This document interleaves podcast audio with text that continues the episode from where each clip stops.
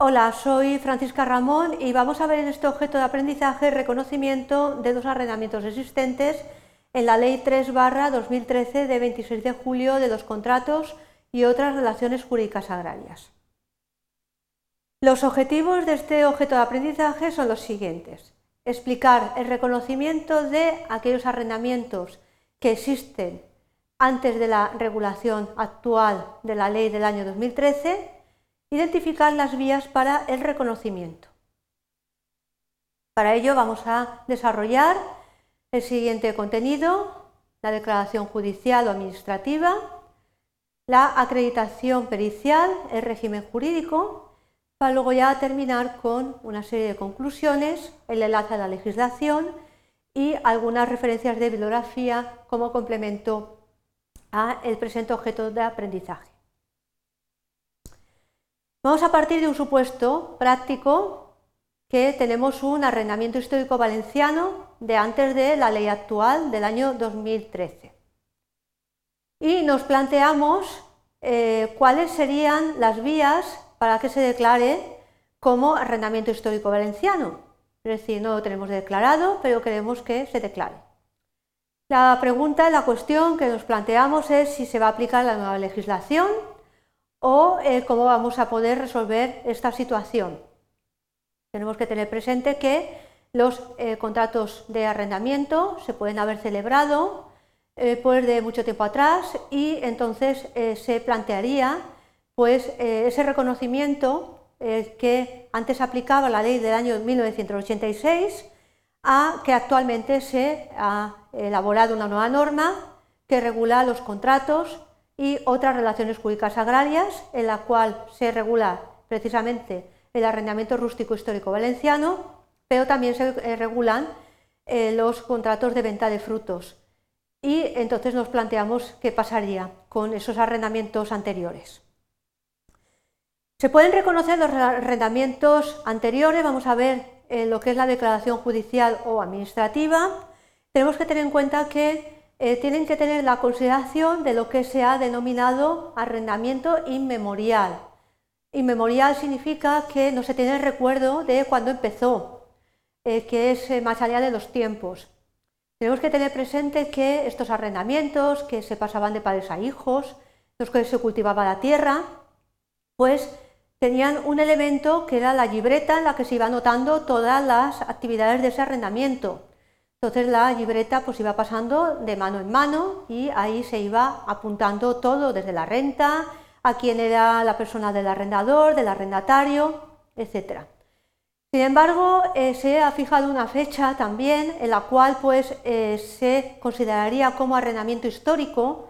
pues todos aquellos eh, arrendamientos que se hayan constituido antes de la ley del año 1935, porque ya se considera que eh, se establecía ya eh, un contrato eh, que iba a reunir esos requisitos. Tenemos que tener en cuenta que principalmente lo que caracteriza a estos arrendamientos históricos valencianos anteriores a la actual ley es que eran arrendamientos que estaban regidos por la costumbre del lugar. Esa costumbre era desde la llevanza de la libreta hasta el pago de la renta en determinadas fechas, pues por ejemplo el día de Navidad, el día de San Juan, el Día de Todos los Santos, eh, que aquí iba el arrendatario la casa del arrendador eh, para pagarle eh, la, renta que se haya fijado. Y sobre todo también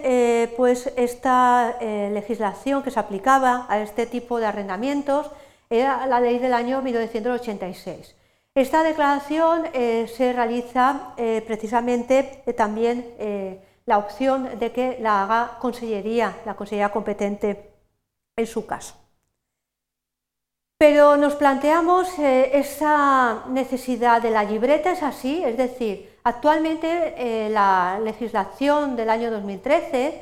ha establecido una relajación de la rigurosidad de la libreta, que era un elemento, eh, dijéramos, muy importante con la legislación anterior del año 1986. Entonces, actualmente eh, como se pueden constituir nuevos arrendamientos rústicos históricos porque nada lo impide, la libreta pasa a ser un elemento que puede aparecer en este eh, contrato de arrendamiento, pero ya no es totalmente imprescindible y eh, totalmente necesario, sino que vemos que se ha flexibilizado, aunque se considera también como un elemento característico, pero que también hay que tener en cuenta que la no existencia de la libreta no significa que se altere, que sea un tipo de contrato de carácter indefinido, de uso de duración indefinida, y que se transmite eh, por herencia, sino que si existe la libreta muy bien, pero si no existe, pues también va a poderse considerar como tal. Vamos a ver ahora eh, lo que es la acreditación pericial para el eh, reconocimiento del arrendamiento. La pregunta sería, ¿se puede reconocer un arrendamiento como histórico de otra forma, de otra manera? Es decir, ¿podemos acudir a un experto, a lo que se denomina un perito, para que haga un informe que respalde que nuestro arrendamiento es histórico valenciano y ese informe qué requisitos tendría y el perito eh, qué tipo de perito sería. Puede ser cualquier persona, un perito que en este caso podría avalar precisamente la consideración como arrendamiento histórico valenciano, pues tenemos que tener en cuenta que debe de ser un especialista, nuevamente puede tener eh, la eh, cualificación de historiador o de un jurista y que realice lo que se denomina una investigación histórico-jurídica de lo que ha sido la trayectoria de ese arrendamiento histórico desde, su constitución o desde su recuerdo a pasar todos los avatares por los cuales eh, se tiene en consideración como tal. Ese informe avalaría precisamente el reconocimiento eh, mediante el sistema de eh, peritaje. Llegado a este punto vamos a ya concluir con lo que han sido los principales eh, aspectos eh, de este objeto. Hemos visto la regulación de reconocimiento de los arrendamientos en los que se aplica la legislación actual del año 2013 y hemos analizado eh, las circunstancias y los requisitos de las dos formas de reconocimiento, con los requisitos y las circunstancias que se dan en cada una de ellas, teniendo en cuenta la tipología de contrato ante la que nos encontramos.